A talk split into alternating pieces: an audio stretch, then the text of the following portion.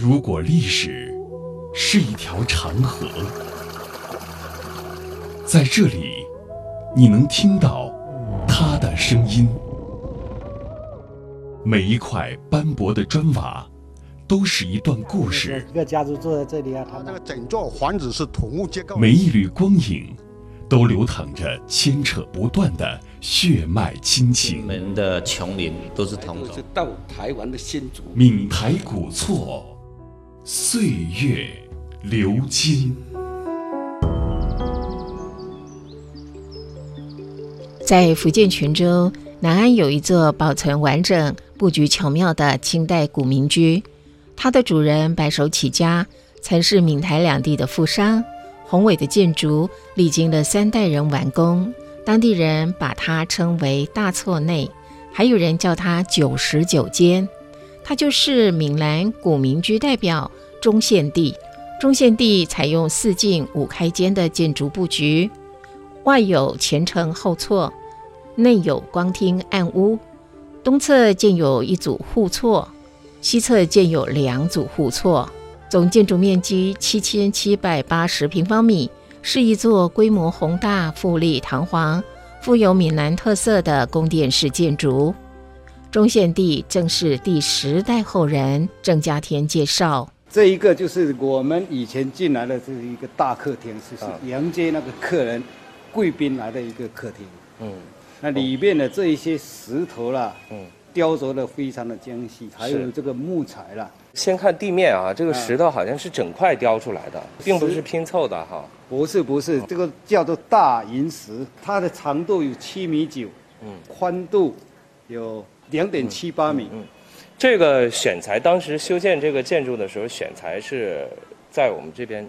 不是，它这一些材料，石头也是从台湾。运过来的，从台湾海运过来，海运过来。啊，那当时说那个海运的时候，是把这些石头绑在那个船底，因为那时候没有现在的这种先进的工具，运输工具，或者都是绑在那个船底，然后运过来。嗯，那据说呢，在我们那个石讲那个马江这里，刚好是绳子断了，一条那个大银石隔在那个江底，后来也没打捞出来。中宪地始建于清雍正六年。关于中宪地的介绍，除了建筑材料从台湾海运而来之外，还有不少流传于石井街坊的小故事。相传建造这么一座大厝，需要耗费相当多的人力、物力、财力。当时邻村的一位工匠，每日收工回家时，都会带上一片瓦片或一块砖头。久而久之，匠人在自己村里利用带回来的瓦片、砖头，也盖起了一座屋子。由此可见，当时中县地的建造盛况，可谓不计成本、耗时耗财。他当时设计的这一些，就是考虑到很多很多。嗯，比如说呢，房子怎么建在一起？嗯，为了不让那个子孙呢，把那个家业财产把它分割出去。所以是建成了一个连体，像这种建筑，叫做四进五开张。中县地的建筑布局还有一处奇特之处。根据府地内的老人讲，小时候他们还看过中县地连开五门，可以从街上一直看到中县地的最里面。通常只有在宾客到访或祭祀活动上面才会开启，象征着富贵人家的门当户对。经过海运而来的长条石、名贵杉木、楠木，无不显示出中县地主人的财富家世。中县地的修建者叫做郑运锦，早年因为家贫受尽欺凌，随后背井离乡，流落到了厦门，跟一位海商老板做伙计。后来，海商这个老板呢，有时候要看看我，叫了这个伙计过来。到底为人怎么样啦？要考察一下，考察一下，考验一下。有时候平时呢，把一些银两啦都放在那个桌子上，嗯，故意把它落在那个桌子底下。那我们这个祖先郑运景呢，他呢，他这个人为人很老实。他早上起来打理卫生的时候，发现了这个问题呢，马上把它捡起来，等主人，也就是老板的海商老板起来了，如数的还给他。那经常这样试他，后来这个海商老板发现，哇，这个人非常的可靠，做事又干练，又敢吃苦，人又聪明，又诚实，所以说慢慢就把他的生意，以前跑东南亚的这些生意，慢慢的交给他，让他去打理。但是他让老板信得过啊，就是他把他打理的井井有条，老板呢也非常的放心。一年初夏，郑运景带领五船满载着大麦的船队出发，前往东南亚各地贸易。船队行驶到了安南，也就是现在的越南附近海面。突然天色大变，暴雨倾盆，满载的大麦也因为受潮而发芽。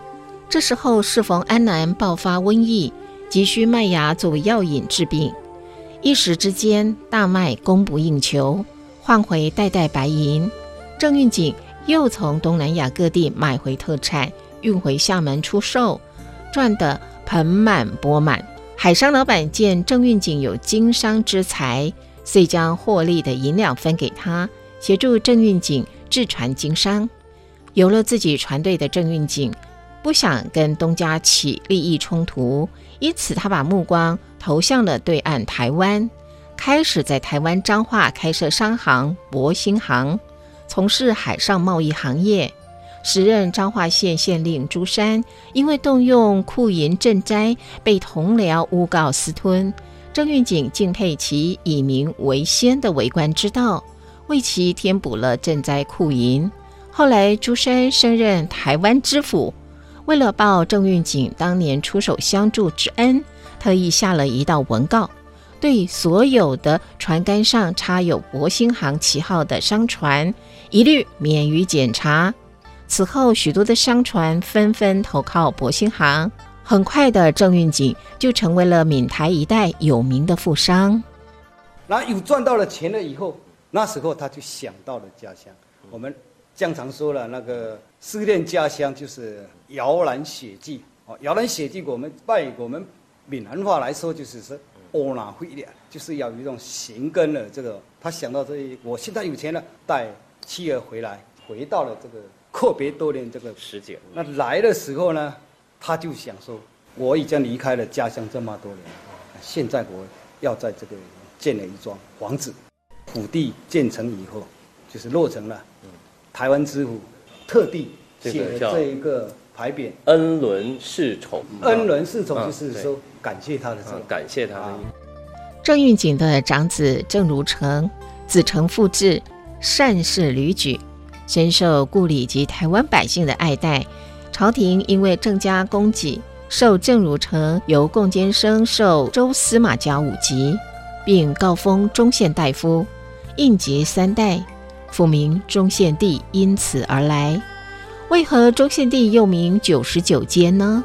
在当时呢，朝廷有这个规定，除了皇亲国戚，皇亲国戚他还可以超过一百间，官员这一些都不能超过一百间，所以说后来就简称叫做。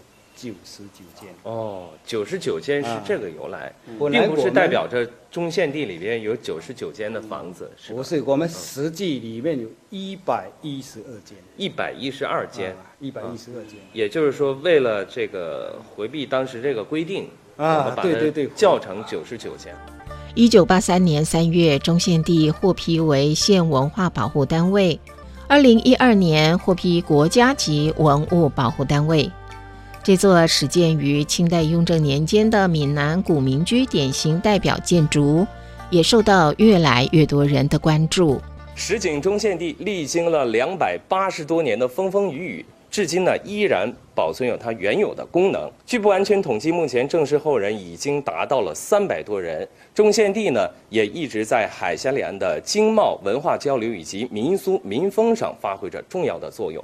我们也希望中宪地在今后的日子当中能够得到更好的修缮和保护，继续发挥它独特的魅力。